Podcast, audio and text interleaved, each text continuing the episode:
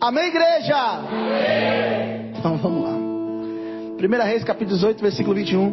Então Elias chegou a todo o povo e disse: Até quando cocheareis em dois pensamentos? Se o Senhor é Deus, seguiu, e se Baal é Deus, seguiu. Porém, o povo não lhe responde.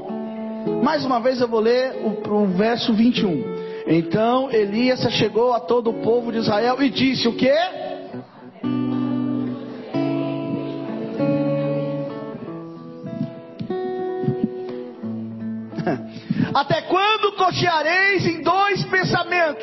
Senhor é Deus, seguiu. E se Baal, seguiu. Quer dizer, se o Senhor é Deus, seguiu. E se Baal é Deus, seguiu. Porém, o povo não lhe responde. Sabe por quê, querido, que o povo não respondeu? Porque o povo gosta das coisas fáceis. O povo gosta das coisas mastigadas. O povo gosta de coisas assim que não tem esforço. Não, para quê? Para que todo esse esforço? Esses dias atrás, nós passamos em frente a uma. que a gente tem aquela questão da fé certa e fé errada, né? E aí eu falo para você, do que adianta a fé certa no coração errado e a fé errada no coração certo. Então você tem que pensar desse jeito. A fé certa no coração errado não presta. Não é verdade? Sim ou não? E a fé errada, mas o coração é certo, há uma mudança aí. Há uma mudança aí, porque a questão nossa de fé, a gente pensa uma coisa totalmente diferente daquilo que Deus pensa. E nós passamos esses dias em frente a uma igreja católica e o povo estava numa alegria, cantando, cantando. Olha, irmão, aquela coisa, deu até vontade de participar da missa. Não é hipocrisia, não, que eu já fui, fui com a minha esposa esses dias atrás num batizado, eu fui. Que isso, pastor? O senhor é anátema. Não, eu sou crente, irmão. Sirva a Deus, sirva a Jesus. Eu não sirvo religião. Não sou evangélico. Eu sirvo a Deus. Meu compromisso é com Deus. Gosto ou não gosto, meu compromisso é com Deus. E aí, você chega na igreja, o crente com aquela cara parecendo um maracujá azedo que só ele. Você fala, paz, irmão, tudo bem? Ele, mais ou menos. Irmão, o negócio, eu não entendo. Quem é que está servindo Deus certo, gente? se tratando de fé, já que dentro da igreja existe essa disputa entre a fé certa e a fé errada. A minha pergunta é: qual que é a fé certa? Se os crentes mesmo dentro da igreja não correspondem com aquilo com Deus que ele serve. Nós pregamos que o nosso Deus é verdadeiro, que o nosso Deus é poderoso, mas qual que é a situação da nossa vida? Olha aí porque você está vivendo. Olha como você está. Nós vivemos cocheando, não sabemos o que queremos, nós não sabemos é, literalmente para onde iremos. E existem duas opções e uma escolha. Existe céu e existe inferno. E a minha pergunta para você é: quem que você quer servir? Para onde é que você quer ir? Deixa eu fazer uma pergunta: quem quer ir para o céu, diga amém. Quem quer ir para o inferno, diga amém. Ninguém quer ir? Então você vai ter que mudar a sua conduta, meu irmão. Porque se as trombetas soarem e o Senhor olhar para mim e para você, qual é a nossa condição? É de ir para o céu ou não? Se Jesus te chamar hoje, me chamar hoje, a minha pergunta para você é: você tem certeza da sua salvação? Você é salvo? Você é salvo em Jesus? Jesus voltou hoje buscar a igreja. Na verdade, eles acham que vão ver Jesus vindo, né? Não é bem assim, não. Primeiro a igreja é arrebatada. E se a igreja for arrebatada hoje, você está preparado para o arrebatamento da igreja? Está preparado para o encontro com Jesus? Irmãos, falar disso é uma coisa assim meia chata para alguns, sabe? Porque tem gente que nem espera mais a volta de Jesus. Você quer ter uma vida abençoada, você quer ter uma vida farta, você quer ter uma vida. Tudo isso Deus pode te dar. O Evangelho de João, capítulo 3, versículo 16, fala: Porque Deus amou o mundo de tal maneira que deu o seu único filho, para que todo aquele que nele crê não pereça, mas tenha a vida eterna. Vida eterna significa o tipo de vida de Deus. Qual que é o tipo de vida de Deus, irmãos? O tipo de vida de Deus é uma vida regrada, uma vida abençoada, uma vida cheia de unção, cheia de milagres, uma vida próxima. Isso é o tipo de vida de Deus. Mas para eu viver o tipo de vida de Deus, eu tenho que estar em Deus. Jesus fala no Evangelho de João assim: ó, se vós estiverdes em mim, e as minhas palavras estiverem em, pedireis o que quiserdes e vos será feito. Mas você tem que estar onde? Em Jesus. Para, irmão. É por viver esse evangelho frouxo, fraco, de que só é vitória, de que só vai alcançar, de que a sua vida vai ser um mar de rosas, que você está se afundando e não está enxergando. Você precisa acordar.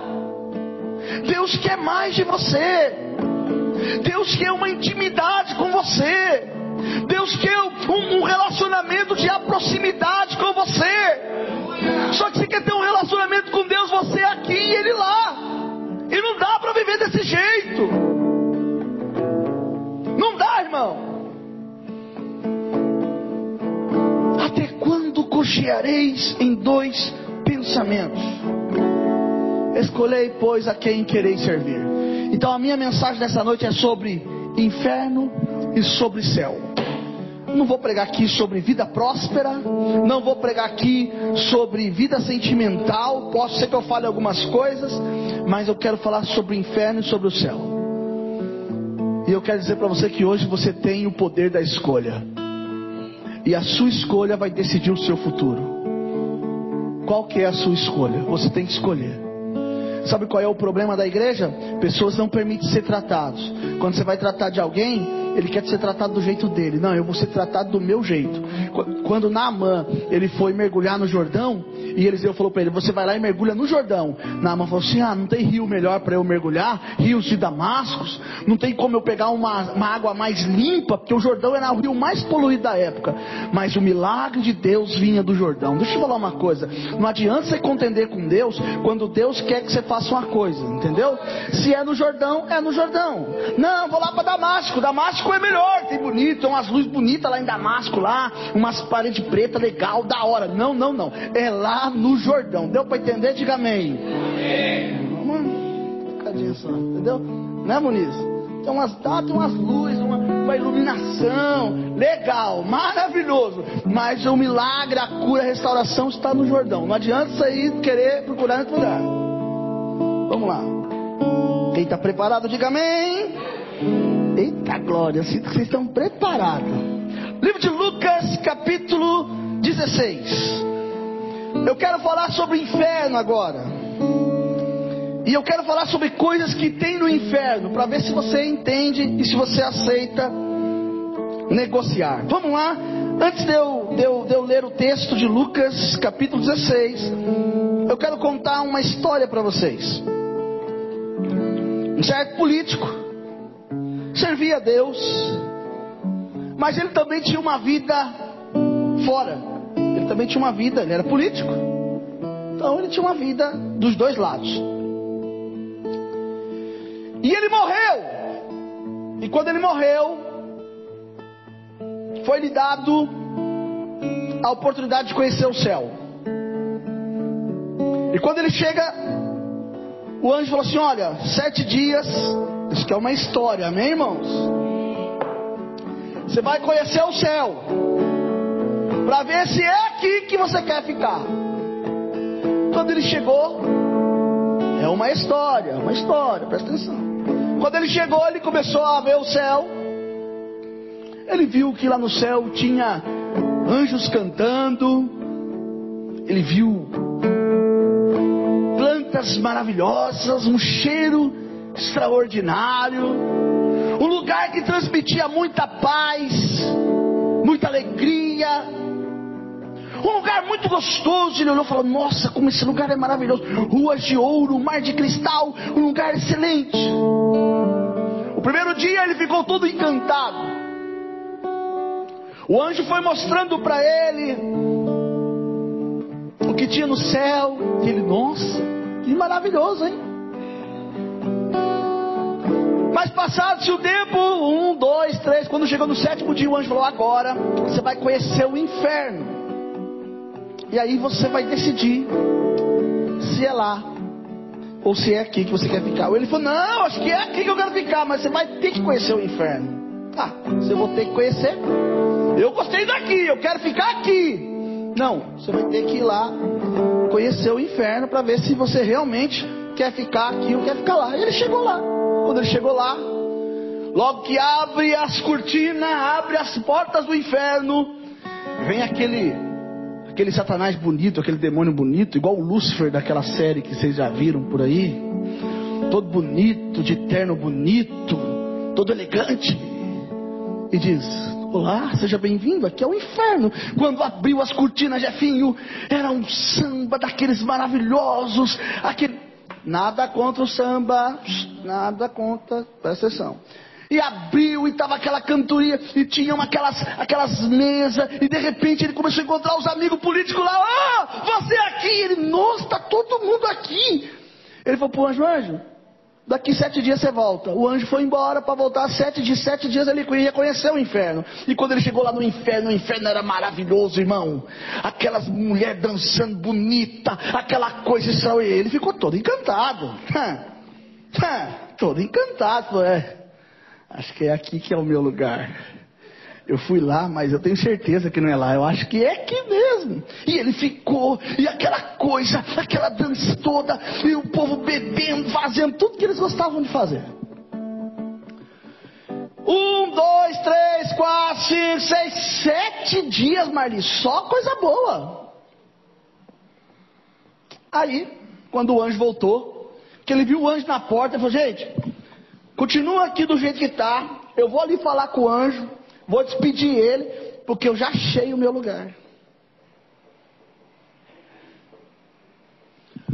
Ele chegou no anjo, o anjo, pois não. E aí, irmão, o que você vai fazer? Vai ficar? Vai? Qual é a sua decisão? Ele falou assim, anjo, olha, agradece muito a Deus por mim.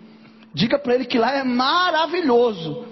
Mas que aquilo lá não é para mim, não. É muito parado, muito quieto. Lá não tem umas coisas que eu gosto. É lindo, achei maravilhoso. Mas eu acho que aqui é o meu lugar. Hoje, você tem certeza? Tenho certeza.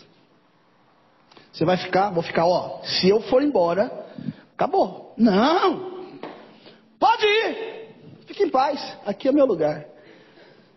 Quando o anjo foi embora, que ele vira as costas, aquele demônio que era bonitão se transforma no monstro ele começa a ouvir gritaria, tudo pegando fogo. Ele começa a ver desespero. Aquelas mulheres bonitas se transformam em demônios terríveis. Aqueles amigos que eram bonitos se transformam tudo em demônio. E ele fala: Ai, cadê a festa que estava acontecendo aqui, gente? O que, que aconteceu? Não é esse lugar que eu escolhi. Aí o diabo disse: Mas é aqui que você vai ficar.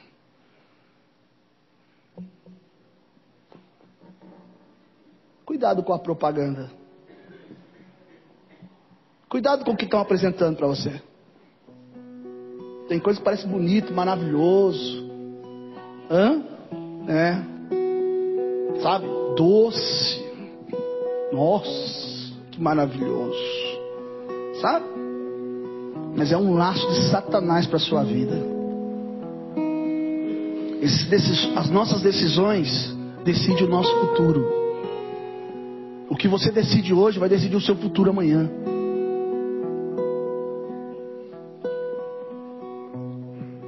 Satanás vai se apresentar bonzinho. Você acha que ele vai apresentar ruim para você? Bonzinho. Tudo certinho. Ele vai apresentar tudo que é bom para você.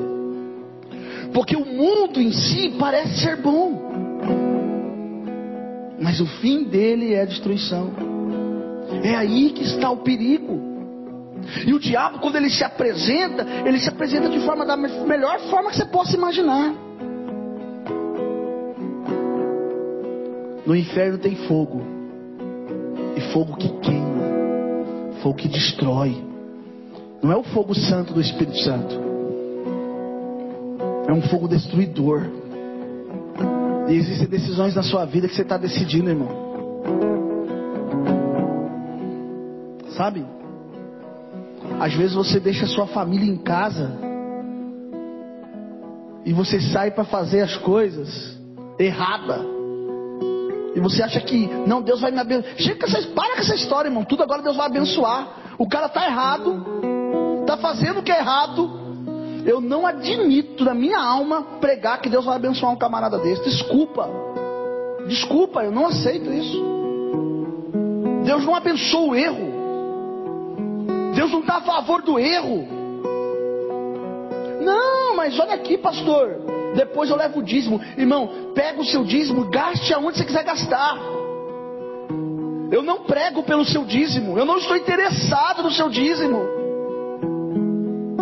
O seu dízimo, sendo ele da forma que é, ele é anátema, ele é maldito.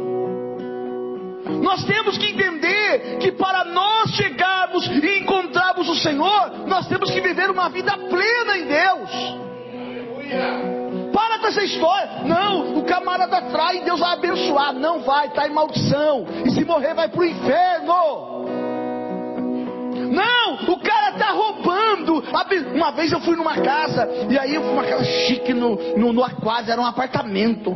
Chique, bonito aquele apartamento. Eu olhei, é, nossa, uma plena segunda-feira, o cara em casa, acordando, ó, meio dia acordando, eu, nossa, deve ser empresário esse cara aí. Aí eu tô ali fazendo uma visita, toco o telefone dele, ele fala, pastor, eu preciso ir trabalhar. Eu falei, ah, vai trabalhar, irmão. O Espírito Santo falou assim, sabe do que ele trabalha? Eu falei, não, senhor. O senhor falou assim, ó, ele rouba, ele é ladrão. Eu falei, como é que é? Ele é ladrão. Vou perguntar para ele, hein? Fui orar, falei, moço, o que, que você faz? Ele, sabe como que é, né, pastor? Não, o que que faz? Porque ele falou que ia sair para trabalhar. Falou, não, eu, eu, eu pego umas cargas. Falei, então você rouba é isso? É. Ele, ah, tá. Então você me perdoa, eu não posso orar para Deus te abençoar. Eu posso orar para você se converter. Para você mudar de vida. E acho que se eu orar, você vai até ser preso. Então eu não vou nem orar. É mais fácil sem eu orar.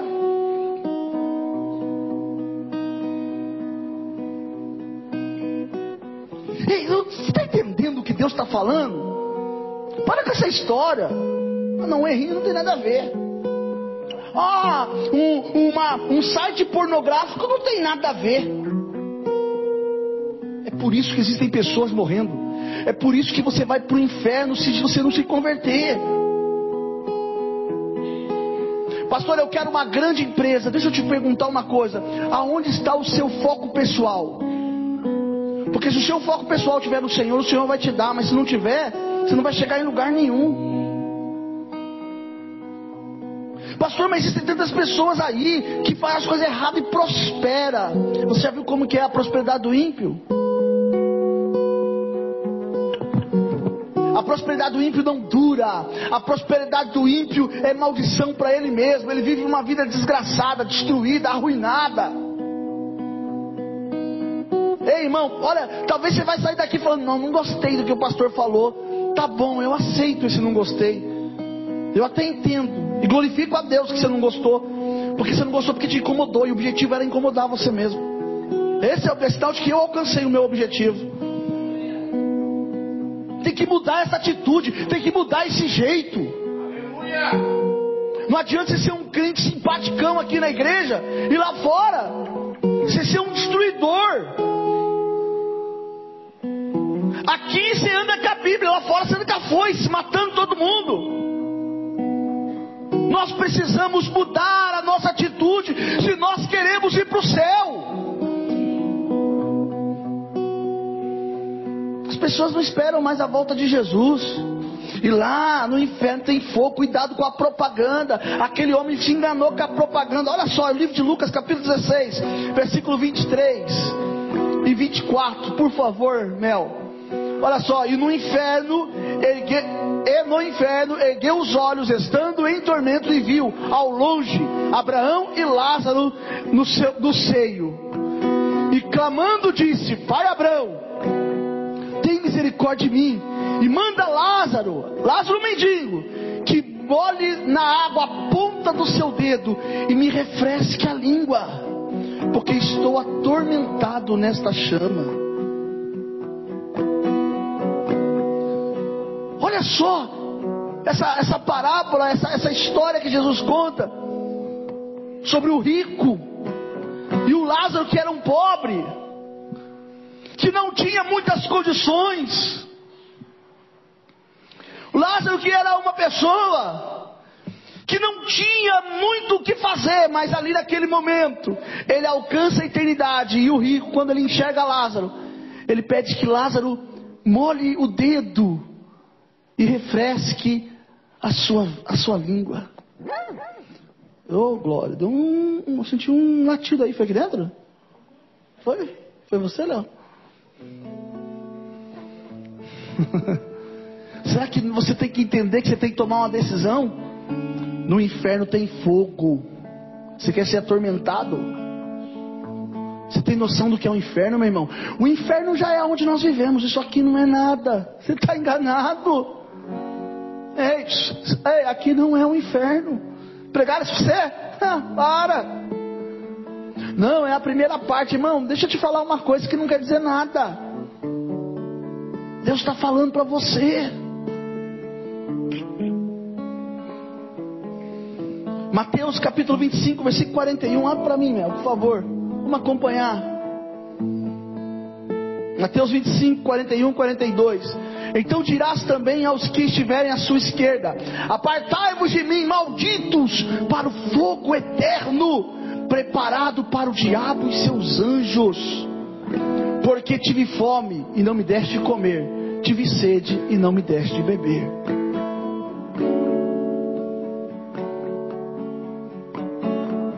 No inferno tem fogo. E a minha pergunta para você é: você está preparado para ir para o inferno, irmão? Não, está repreendido. Ah, legal. Então o que, que você está fazendo diferente para você herdar a eternidade? Pastor, mas o senhor está querendo dizer o quê? Que eu tenho que ser um crentão. Deixa eu te falar uma coisa: religioso não vai para o céu. No céu não entra religião. Não é isso que eu estou pregando. Eu estou pregando uma coisa que eu já preguei muitas e muitas vezes aqui e as pessoas não dão ouvido. Não adianta você querer fazer o que é certo do jeito errado. Faz o que é certo do jeito certo e você vai alcançar tudo aquilo que Deus tem preparado para a sua vida. Quem está aqui, diga amém. No, no inferno tem dor. Quem aqui gosta de sentir dor? Alguém gosta? Hã? Nesse frio agora, né? A gente sente dor. Eu, eu, eu já estou chegando na fase de dor nos ossos. Às vezes o frio bate, ai meu Deus, dói o joelho. Em Mateus 24, verso 8. Abre para mim, Mel, por favor. Mas todas essas coisas são o princípio de dores. Deus está te alertando o caminho para você redobrar sua consciência e voltar e andar como Ele quer que você ande. Põe a mão em quem estiver do seu lado. Diga, você é um desperdício lá fora. Diga, Deus pode fazer muito na sua vida.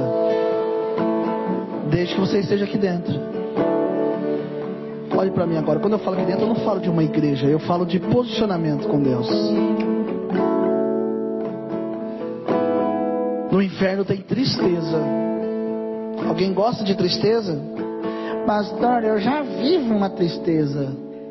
Porque você não tem Jesus. Porque tem um canto que fala que onde Jesus mora não há tristeza. Se tem tristeza na sua vida, você não tem Jesus. Salmo 116, verso 3 ao 7. Irmãos, eu quero que você preste muita atenção, porque o diabo não gosta dessas mensagens, não. Ele gosta de outro tipo de mensagem. Que aí o povo fica, né, eufórico e perde a noção. Salmo 116, verso 3 ao 7. Os cordéis de morte me cercaram, e angústias do inferno se apoderaram de mim. Encontrei-me aperto e tristeza. Então invoquei o nome do Senhor, dizendo: Ó oh, Senhor, livra a minha alma. Tá bom aí. Volta no verso 3 para mim. Encontrei aperto e tristeza. Por quê? Porque cordéis de morte e angústias do inferno. Angústias do inferno. No inferno tem tristeza. No inferno tem ranger de dentes. Alguém já ouviu falar disso? Ranger de dentes? Mateus 13, 42. Mateus 13, 42. Lançá-los-ão na fornalha de fogo. Ali haverá pranto e ranger de dentes.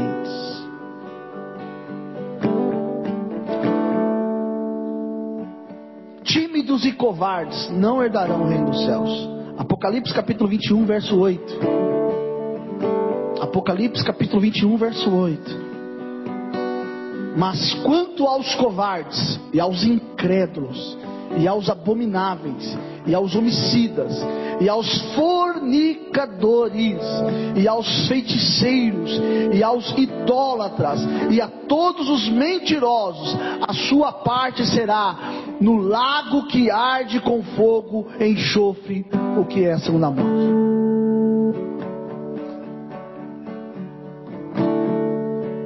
tímidos e covardes não herdarão. E aqui tem mais uma leva aí, ó. Abominar, ou os homicidas, fornicadores. Às vezes a gente fala tanto de fornicação, as pessoas, não, né? A gente fala de masturbação, a pessoa fala, oh, pastor é quadrado. Isso é fornicação.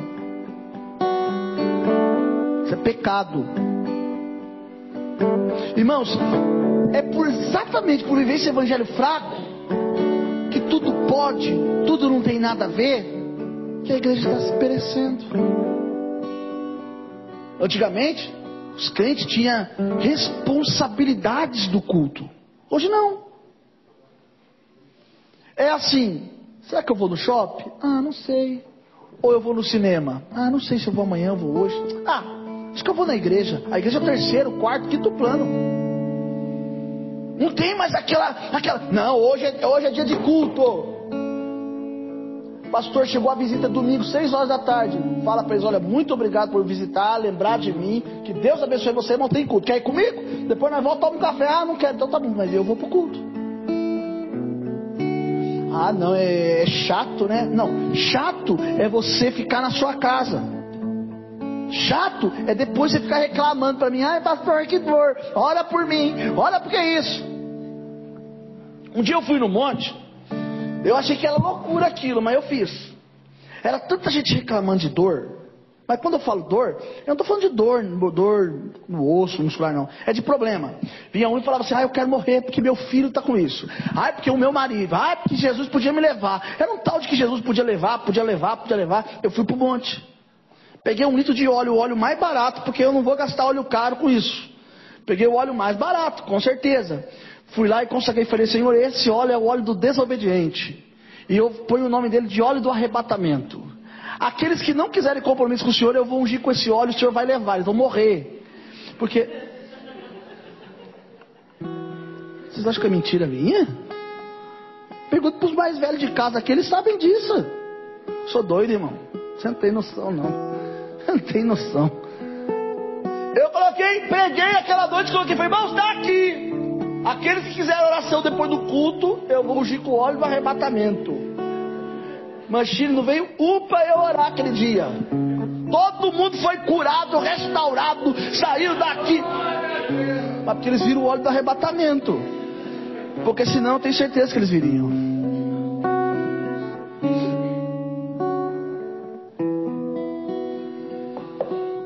No inferno tem Satanás e seus demônios. Tem gente que leva muito a brincadeira essas coisas, irmãos. A guerra espiritual é algo muito sério. Tem gente que não sabe nem o que é uma guerra espiritual e, e leva muito a brincadeira. Agora surgiu uma leva de, de gente que não tem o que fazer aí, falando tanta coisa na internet.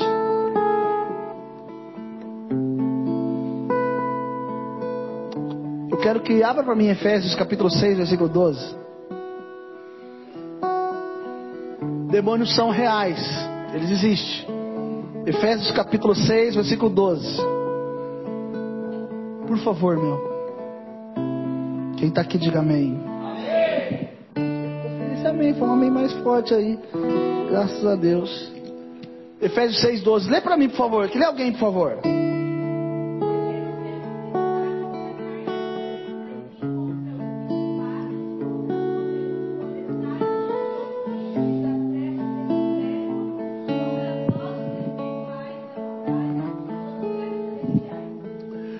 Porque não temos que lutar contra a carne e o sangue, mas sim contra os. E aí vai. Quer dizer o quê? Satanás, demônios são reais. Deixa eu contar, falar uma coisa para você. Sabe aquele momento que você está e de repente dá uma inquietação, você fica nervoso, você fica irritado. E a gente chama assim de é, é, é, crise de ansiedade. Porque é. O médico diz isso para você. É crise de ansiedade. Mas essa crise de ansiedade, para ela acontecer, para provocar isso, existe uma situação. E qual é a situação que provoca essa crise de ansiedade? É uma ação demoníaca. Demônios são reais, gente. Pastor, você está dando muito ênfase ao diabo. Calma aí, eu nem terminei a mensagem. Segura a onda aí. Tem muita coisa para falar ainda. Então a nossa luta é contra isso. Olha só, demônio tem poder. Uma vez uma pessoa queria expulsar demônios é, espirrando azeite nele. Me chamou em casa e falou que queria expulsar o demônio, não sei o que, e foi, expulso, foi com azeite. Mano, demônios têm não, o diabo não tem poder. Ué, ele é um ser, ele é um anjo, um anjo caído. Ele foi destituído da sua glória. Mas ele tem.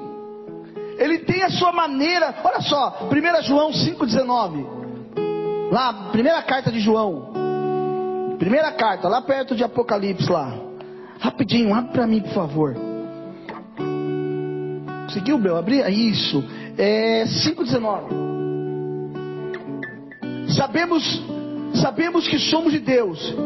E que todo o mundo jaz do maligno, jaz no maligno. Então quer dizer o que? O mundo é do maligno, ele tem poder sobre o mundo, é dele. E nós vivemos aonde, irmãos? Hã?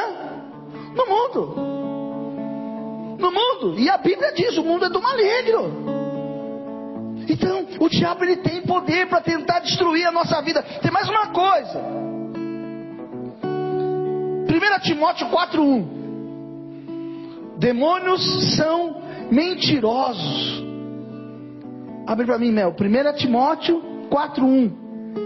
Mas o Espírito expressamente diz que nos últimos tempos apostarão alguns da fé, dando ouvido a espíritos enganadores e a doutrinas de demônios. O, de, o diabo é mentiroso. Mas existe uma coisa que eu quero, e isso vai mudar agora a mensagem. Vamos mudar o grau da mensagem agora. Demônio tem, demônio é real, tem poder, é mentiroso. Eles estão condenados. Mateus 25, 41, abre aí, abriu? Nós já lemos? Já ou não? Agora, quinta coisa que, que eu quero que vamos virar a chave. Os demônios se submetem ao nome de Jesus. Não, vou repetir. Os demônios se submetem ao nome de Jesus. Tem um, tem um cântico. Mi maior não. Quer que eu toque ou você toca? Tá aqui, aqui. Eu acho que é assim, ó. Vamos ver se alguém lembra como eu aqui.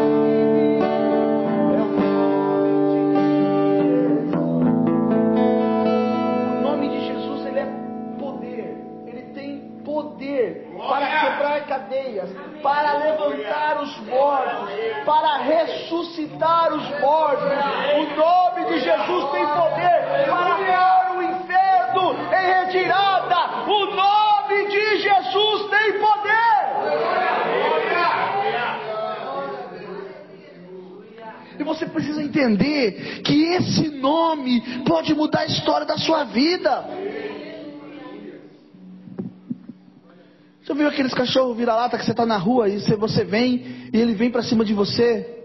O que, que você faz? Hã? Bate o pé. Ele vai fazer o quê? Alguns vão até querer vir, mas se você pegar um pedaço de pau, se você bater o pé, se você jogar água, alguma coisa, eles vão fugir. O diabo é assim, irmão. Você precisa bater de frente, você precisa crer, você precisa usar o nome de Jesus. Nome que pode mudar todas as coisas. E Satanás ele tem que submeter o nome de Jesus. O diabo ele precisa se submeter ao nome de Jesus. Ele não pode resistir o nome de Jesus, porque o nome de Jesus ele é poderoso. No livro de Lucas 10, verso 17 ao 19. E voltaram os setenta com alegria, dizendo: Senhor, no teu nome, até os demônios se nos sujeitam, os demônios obedecem. Senhor, no seu nome, é o nome de Jesus. Diga Jesus. Mais forte, diga Jesus. Esse nome é poderoso, esse nome rompe cadeias, esse nome faz milagre, nesse nome há maravilhas. É o nome de Jesus. Chega diante do seu problema e fala: Jesus. Quando alguém te fala, quem te enviou, você fala: Jesus.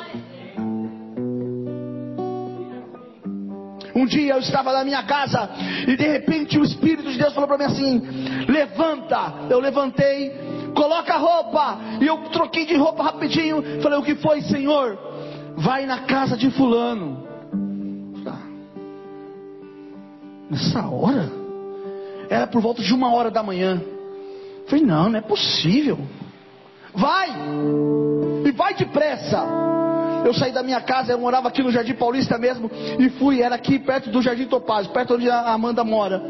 E quando eu cheguei na casa, que eu olhei assim e chamei o casal pelo nome, eu estranhei que as luzes estavam todas acesas. A mulher veio e falou assim: Ele já te ligou, né? Falei: Não. Certeza que ele te ligou? Falei: Não, ninguém me ligou, não. Eu olhei as malas todas arrumadas.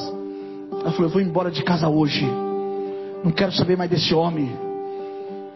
E ele, quando me viu, todo assustado: O que aconteceu, pastor? O que o senhor veio fazer aqui? Eu falei: Jesus me mandou aqui.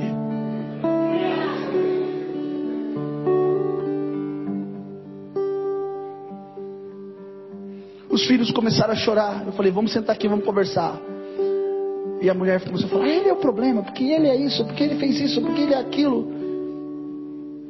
E ele começou a falar, e eu falei, Jesus, e agora o que eu faço? Eu falei, calma e ouve os dois. E começou aquela confusão. Um lava a roupa daqui, outro lava dali. Quando Jesus falou bem, agora você levanta. E agora você faz o que eu te mandar fazer. Irmão, comecei a orar naquela casa. Aquela mulher caiu possessa. Aconteceu um monte de situação naquela casa. Eu saí de lá, era já umas três horas da manhã. Mas aquele casal já estava se amando, se abraçando o espírito da destruição, do, da separação tinha sido quebrado. E houve restauração naquela casa. Sabe por quê? Porque quem me enviou foi Jesus. Deixa eu falar uma coisa para você. Você tem uma causa, você tem um problema, mas você tem um Deus que se chama Jesus e ele é poderoso para mudar a história da sua vida. Ele é poderoso para transformar o deserto que você está vivendo em um manancial de água.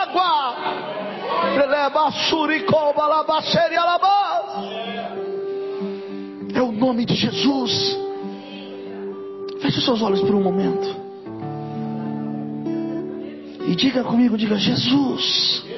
Mais gostoso, diga Jesus. Oh, maravilha. Sinta esse nome na sua vida.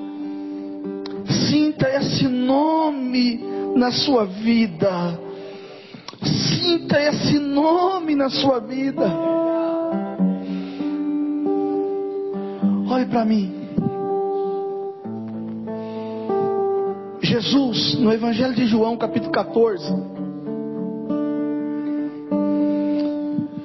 ele disse: Não se turbe o vosso coração. Credes em Deus, credes também em mim. Na casa de meu pai há muita, muitas moradas. Se não fosse assim, eu vou teria dito: Vou preparar-vos lugar. E quando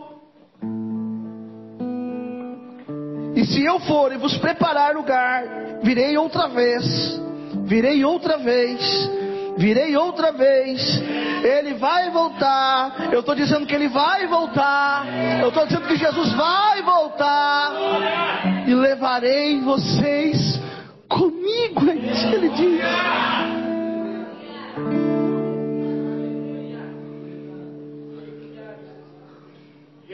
É isso que ele disse. Olhe para cá, igreja. Olhe para cá, igreja. Em nome de Jesus, olhe para cá, olhe para cá. Jesus vai vir buscar a igreja. Os, quando eu falo isso, os meus olhos se enchem de lágrima, a esperança na minha alma de que Ele vem, Ele está vindo. Mas eu não estou preocupado com o amanhã. Eu não estou preocupado com o que vai acontecer. Mas minha alma anseia a volta de Jesus. Meu coração anseia que Jesus venha logo buscar a igreja. Pastor, o senhor não tem um sonho, tem um carrão? Não. Pastor, e a casa? Se ele quiser, ele vai me dar. Se ele me der, eu vou ficar feliz. Mas se ele voltar a buscar a igreja, será um gozo eterno. É uma felicidade que não se compara com essa de você obter alguma coisa. Aleluia! Não, Jesus não pode vir enquanto eu não casar, irmão. Larga a mão disso. Eu sou de buscar a igreja. Tem gente que é assim. Não, segura aí, Jesus. Enquanto eu não casar. Calma. Se, foi, né? Se, ele, se Jesus vier buscar a igreja, será um gozo eterno, irmão. Coisa alegria, maravilha.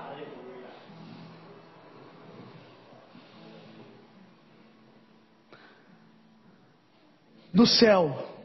Eu quero falar sobre coisas que tem no céu. Eu acho que eu não vou conseguir ficar lendo tudo, porque senão vai passar muito tempo. Mas no céu tem uma alegria eterna. Eu disse que no céu tem alegria eterna. Nós começamos falando que no inferno tem fogo. Eu estou dizendo que no céu tem uma alegria eterna. No céu não é essa alegria passageira que você tem, não. Que Deus te conhece. Você sozinho, você fica triste, angustiado, aflito, desesperado. Mas no céu é uma alegria eterna. Em 1 Crônicas 17, 27, abre aí, Bel, por favor. Alegria eterna. Eu quero que, por favor, quem está com Bíblia? Está com Bíblia aí, pastora Giovana? Lucas 15, 7.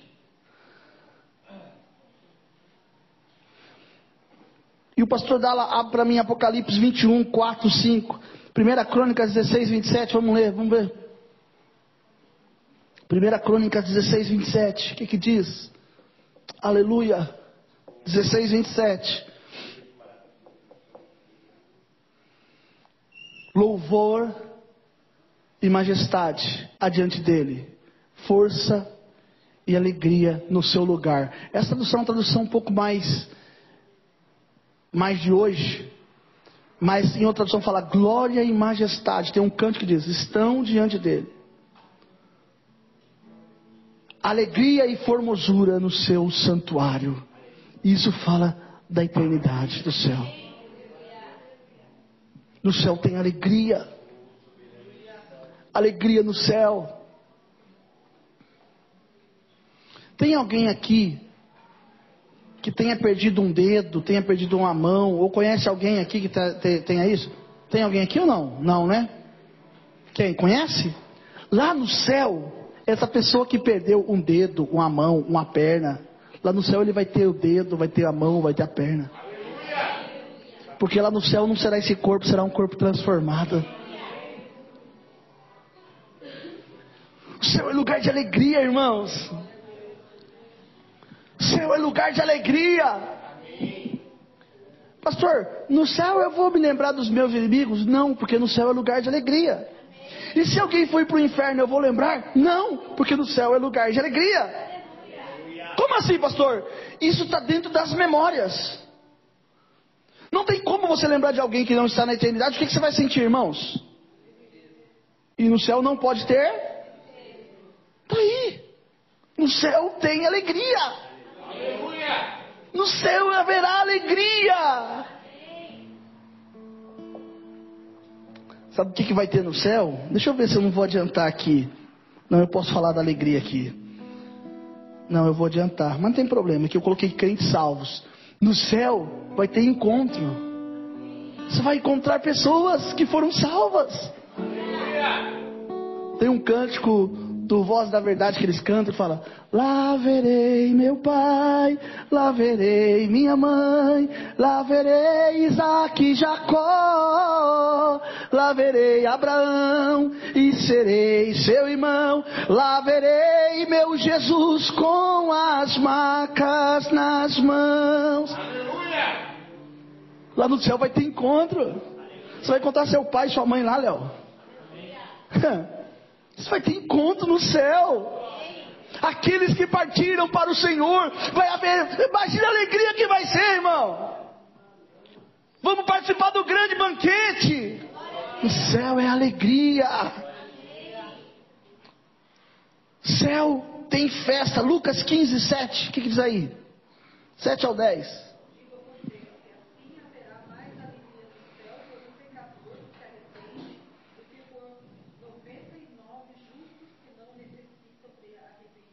Até o 10, leu?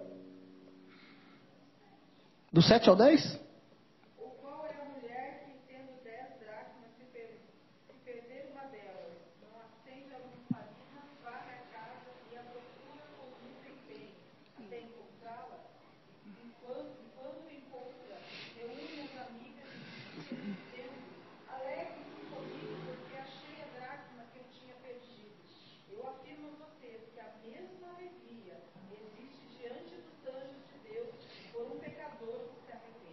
Essa festa que nós estamos falando é uma festa pelo arrependimento de alguém. Mas o céu é festa, é alegria, é regozijo. No céu tem mais uma coisa: no céu tem paz. E no Evangelho de João, capítulo 14, que nós estamos, verso 27, fala assim: Deixo-vos a paz, Jesus falando, a minha paz vos dou, não vou lá dou como o mundo dá. Não se turbe o coração, nem se atemorize. No céu tem paz. No céu, no céu tem morada. Jesus falou assim: há muitas moradas. É uma afirmação. No céu, no céu tem um coral de anjos. Eu estava vendo sobre esse coral de anjos aqui, tem lá no livro de Apocalipse que fala sobre os 24 anciões que se prostravam, mas Isaías tem uma visão extraordinária em Isaías 6, quando ele diz que os anjos cantam e dizem: Santo, Santo, Santo é o Senhor dos exércitos. Olha só que coisa linda! No céu tem um coral de anjos. No céu? No céu tem vida. Vida e vida plena. Apocalipse 21, pastor, o senhor aí?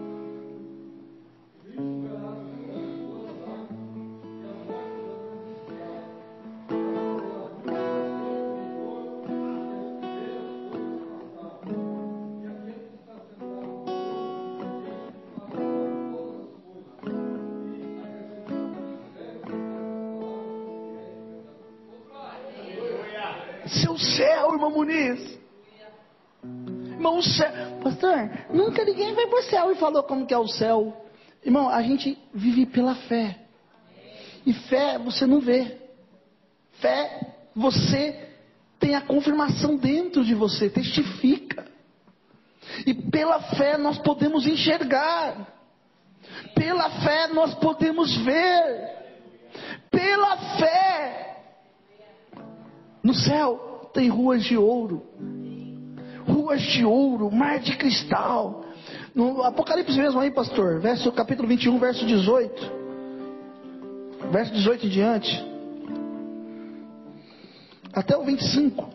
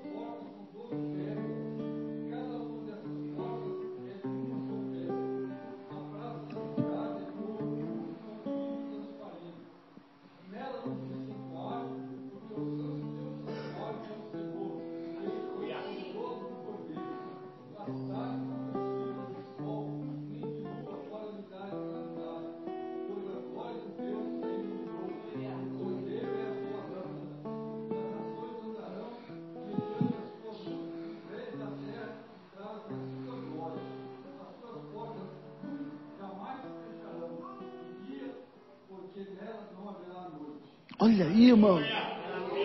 Isso é o céu. Vocês não estão contentes. No inferno tem Satanás e seus demônios, e no céu tem Deus, tem Jesus. E eu quero dizer para você que Jesus é a salvação. E você vai falar, mas como é que o senhor tem certeza? Lá em Lucas 2, versículo 25 ao 30, havia um homem chamado Simeão. Ele era um sacerdote, um pastor de, de ovelhas, que cuidava dos seus rebanhos. Ele era um pastor espiritual, que cuidava da, sua, da igreja, do templo. E quando levam Jesus para apresentar, Maria leva Jesus para apresentar, e ele diz ao Senhor assim: Pode me despedir em paz, Senhor, porque hoje eu estou vendo a salvação de Israel. Jesus é a salvação. Jesus é a alegria e a alegria de Jesus é tão extraordinária que quando ele vai num casamento e o vinho acaba, e quando o vinho acaba, significa a festa acabou, ele transforma água em vinho e diz: Eu sou alegria. Talvez na sua vida estava sem salvação e Jesus está dizendo: Eu sou a salvação da sua vida.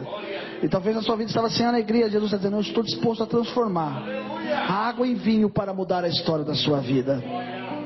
Jesus é o caminho, no Evangelho de João, capítulo 14, verso 6, Jesus diz assim: Eu sou o caminho, a verdade e a vida. E ninguém vem ao Pai senão por mim. Jesus é o caminho. E quando você anda no caminho certo, querido, tudo dá certo. Quando você anda no caminho certo, você não anda no erro, você não anda de forma falsa. Jesus é o caminho que pode mudar a história da sua vida. Eu não sei o que você tem passado na sua casa, mas se você anda passando por alguma necessidade, com certeza você está fora do caminho. Porque o caminho diz assim: o salmista Davi falou: Fui moço, sou velho, nunca vi um justo desamparado e nem a sua descendência mendigar o pão. Jesus é o caminho, e se você está no caminho, fique em paz, Ele é o Deus que suprirá as suas necessidades em glória. Jesus é amor. Ele é amor, é um amor extraordinário que no Evangelho de João, capítulo 8, quando uma mulher é pega em adultério e todo mundo está pronto a apedrejá-la, Jesus é o único capaz de olhar para ela e amá-la. E ele, escrevendo na areia, ele diz: Aquele que não tem nenhum pecado, atire a primeira pedra. Jesus é amor. O plano de Jesus para a sua vida não é que você vá para o inferno. Ei, irmão, olhe para mim, eu estou dizendo. É muito sério que eu estou pregando. Jesus não quer que você vá para o inferno. Jesus não quer que você vá para o inferno. Jesus não quer que a sua família se perca. Jesus não quer que os seus filhos se percam. Jesus é o plano ideal para a sua vida. Jesus é poder. Eu disse que Jesus é poder. Mel, abre para mim em Efésios 4, versículo 9. Aleluia. Vocês cantaram uma canção que vocês não têm noção aqui hoje. A primeira canção que vocês cantaram aqui hoje, que o Ministério de Louvor cantou. Uma canção antiga. Uma canção. Efésios 4:9. Ora, isto ele subiu, que é senão que também antes tinha descido as partes mais baixas da terra. E o que, que ele fez nas partes mais baixas da terra, querido? Jesus é o poder. E sabe o que ele fez? Ele tomou a chave da mão do diabo. Jesus tem a chave na mão. É Ele que pode mudar a história da sua vida. É Ele que pode fazer com que as coisas na sua vida tenham um novo sentido.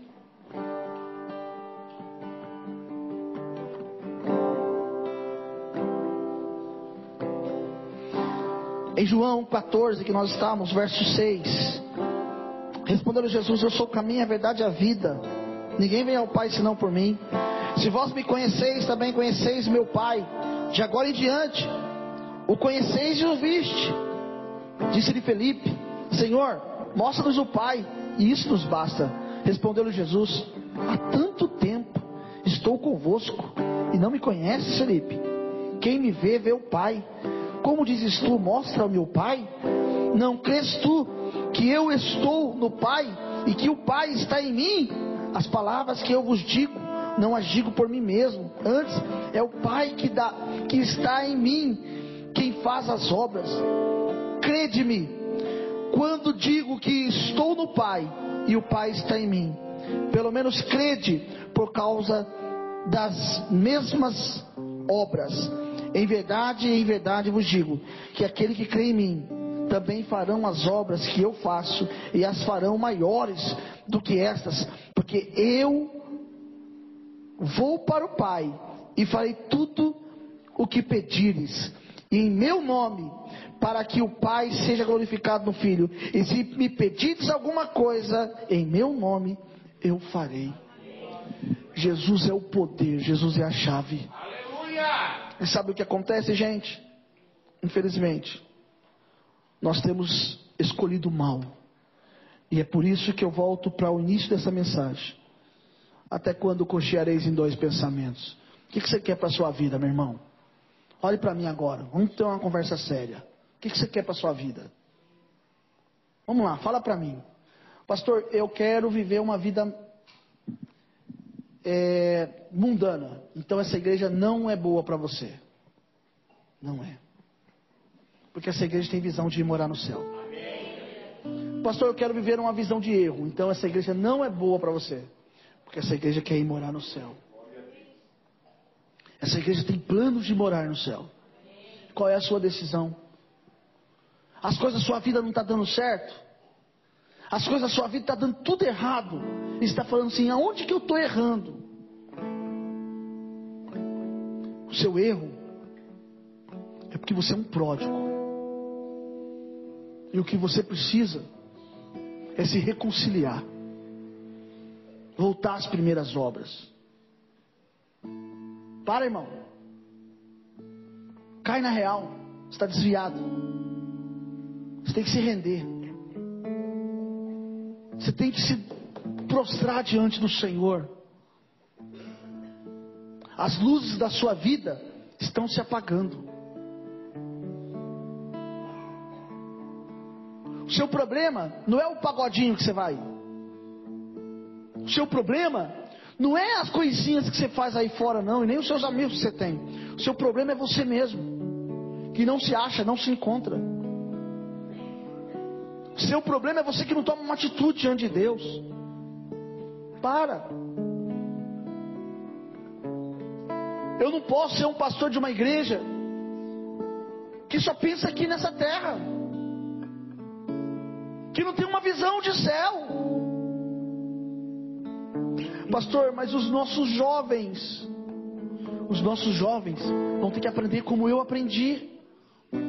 Eu tinha 16 anos, estava num lugar só pessoas mais velhas que eu, e eu falava para minha irmã: Eu não quero, eu quero ir lá da quadrangular, onde tinha um monte de jovens da minha idade. E um belo dia eu sentadinho assim, no meio perto de um de um jardinzinho, que era eu estava fazendo um curso teológico. A pastora sentou do meu lado e disse: "Tudo bem, Eduardo?" Eu falei: "Não". Por quê? Porque eu não gosto daqui, eu não quero ficar aqui, eu queria ficar lá. E ela falou para mim assim: "Sabe por que você está aqui?" Eu falei: "Não". Você está aqui porque esses jovens que você tanto quer perto de você, você vai liderá-los amanhã. Não sabia eu que o que Deus tinha para mim. Aquilo que aquela pastora falou me fez comer a palavra de Deus. Eu não li muitas vezes a Bíblia, eu devo ter lido aí umas três, quatro vezes inteira. Não li mais que isso inteira, não. Não li mais que isso. Oh, mas e o que leu 25? Eu conheço muita gente que leu 25, 30 vezes. Mas as três vezes que eu li serviu para mim.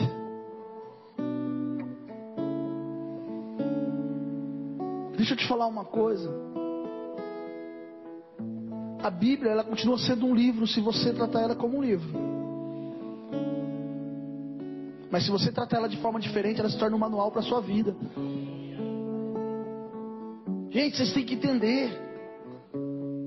Os nossos filhos têm que ter amor à obra de Deus.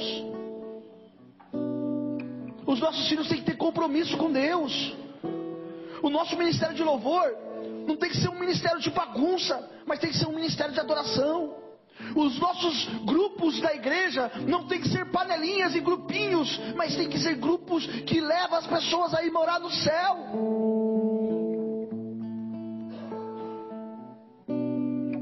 quero ver os pastores daqui pregando o evangelho e crescendo. Pastor, e se amanhã o pastor pregar mais do que você? Glória a Deus!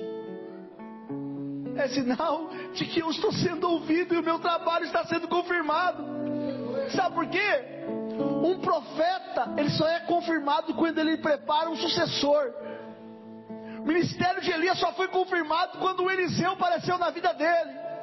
É por isso a importância de nós entendermos que a igreja é o lugar que nós preparamos pessoas para morar no céu.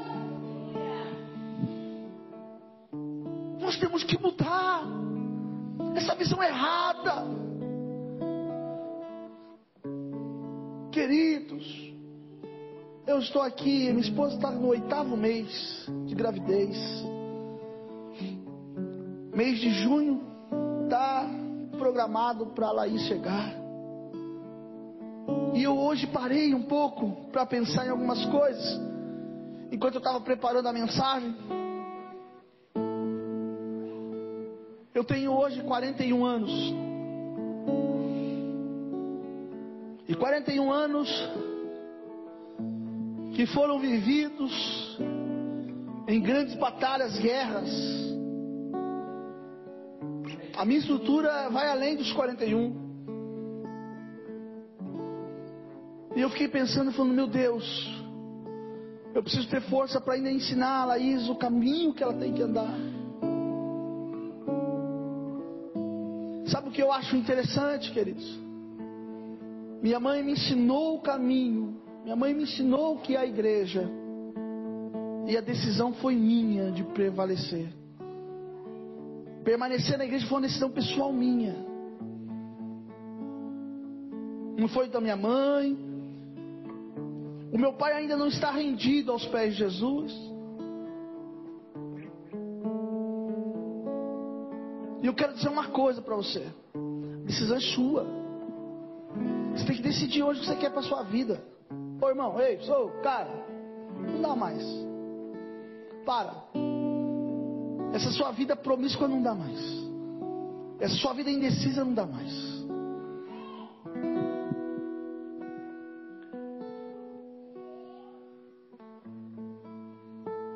A sua vida tem que ser para Jesus.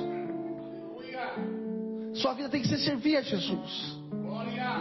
Você tem que servir a Jesus com alegria. A igreja não pode ser um peso para você. Ai meu Deus, vou para a igreja. Ai que peso. Não, não. Vou para a igreja adorar a Deus. Vou para a igreja bendizer ao Senhor. Vou para a igreja porque eu tenho prazer de ir para a igreja. Talvez você está tão longe e Jesus te quer mais perto. Você já imaginou quantas almas você poderia arrebatar para o Senhor Jesus? Com seu testemunho? Quantos de vocês estão sentados aqui que talvez são levitas, cantores? Mas a sua vida, seu pensamento, as suas atitudes.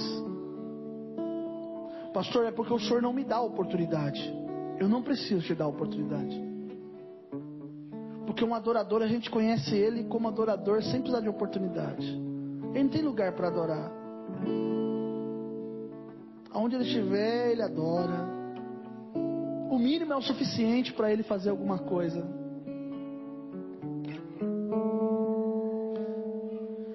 Nós temos um ministério chamado aqui na igreja de Refidinha, onde eles vão buscar moradores de rua, vão dar alimento. Deixa eu contar uma história que aconteceu. Um dia um pastor foi pregar numa cidade. E quando ele chegou na cidade,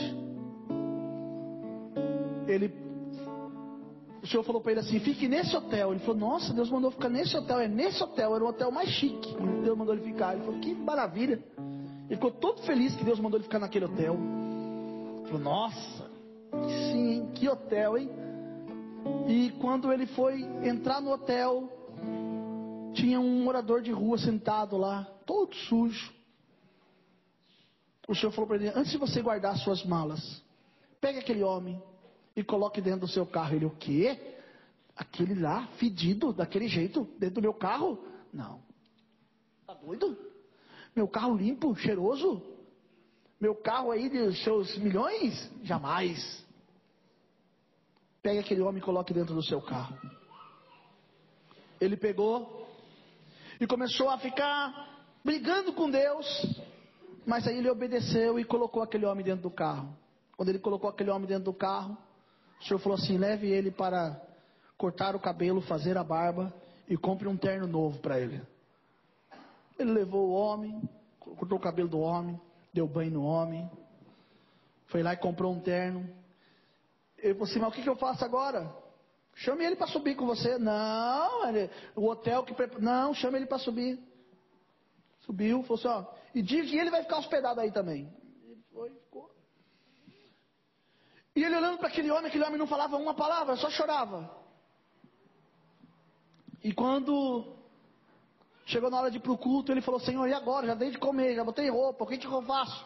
Leva ele para o culto com você. Quando ele foi levar, quando foi para ir para o culto, o homem entrou no carro com ele. Ele chegou na igreja. O culto já tinha começado. O ministério de louvor já estava cantando, aquela coisa, né? O pregador sempre chega no final só para pregar. Aquela história, né? Quando ele chegou, ô irmão, olha para cá. O senhor falou assim para ele: desça do carro e abra a porta para ele. Como assim? É. Não deixa ele abrir. Vai você lá e abre a porta. Ele desceu do carro e foi abrir a porta. As pessoas viram ele chegando. Reconheceram que era o pastor que ia pregar. E ele foi lá, abriu a porta. Quando as pessoas olharam, saiu o homem assim, de terno. Ele abriu a porta, fechou a porta.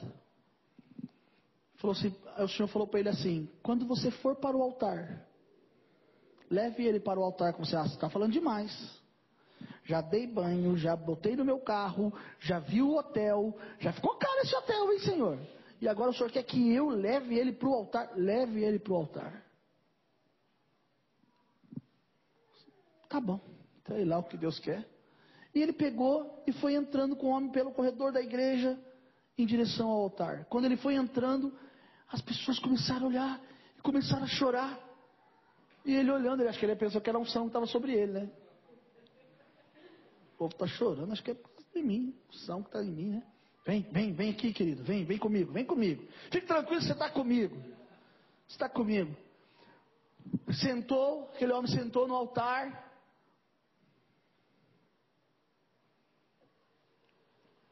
O pastor que estava ali na direção começou a chorar, chorar, chorar, chorar. E o homem sem entender. Aquele pastor falou assim: Pastor, eu acho que a mensagem do senhor, o senhor não vai precisar nem pregar nessa noite. Aí o homem olhando falando: Como assim? Estou entendendo. A gente quer contar uma história rapidamente. E aquele homem chorando, ele falou assim: Sabe esse homem que está do seu lado?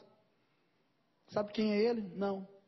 Ele construiu essa igreja, ele é fundador dessa igreja, ele era o nosso pastor. Ele passou por um processo de se sumiu. Ele passou por uma situação familiar muito pesada.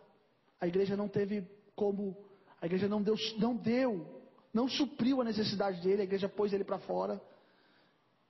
E nós nunca mais ouvimos falar dele. Nunca mais ouvimos sobre ele. E hoje a gente tem o prazer de receber o nosso pastor de volta. O pastor, quando ele pegou o microfone, o Senhor falou para ele assim: Dê a oportunidade para o meu servo, que é ele que vai pregar. Ele passou a palavra para aquele homem que era um morador de rua. E quando aquele homem pegou a mão no microfone, o Espírito de Deus desceu sobre a igreja. Aquele homem foi restituído ministerialmente e a glória de Deus foi manifesta sobre a igreja. Se o seu filho não ficar na igreja por causa do verdadeiro evangelho que é pregado, não adianta querer forçar a barra. A decisão é pessoal dele. A decisão é pessoal dele. É ele que tem que tomar essa decisão. Não, sol. É ele que tem que tomar essa decisão. A decisão é pessoal. E vocês cantaram um cântico assim, faz o som, Ruth. Esse é o som da sua noiva. É você sentado? Este é o som da tua igreja.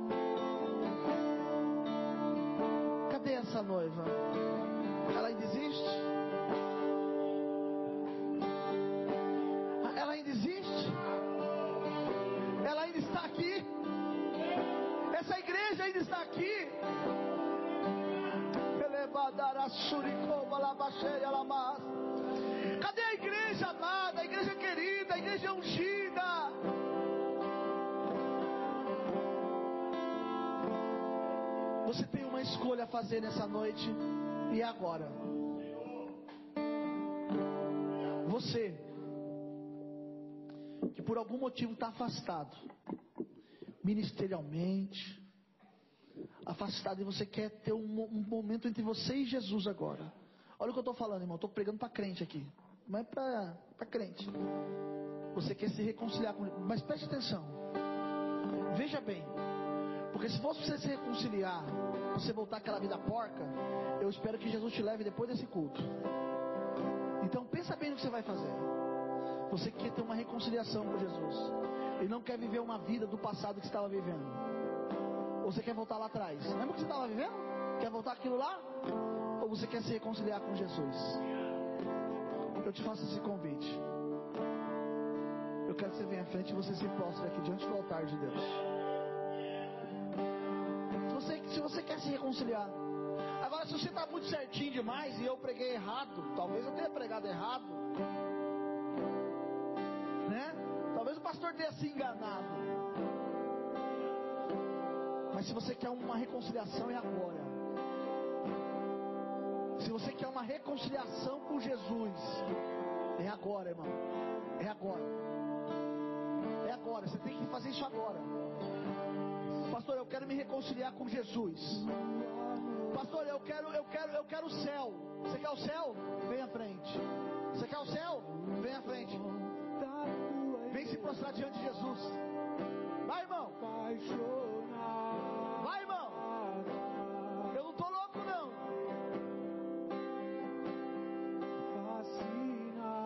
Se aquilo que você está vivendo tá bom pra você.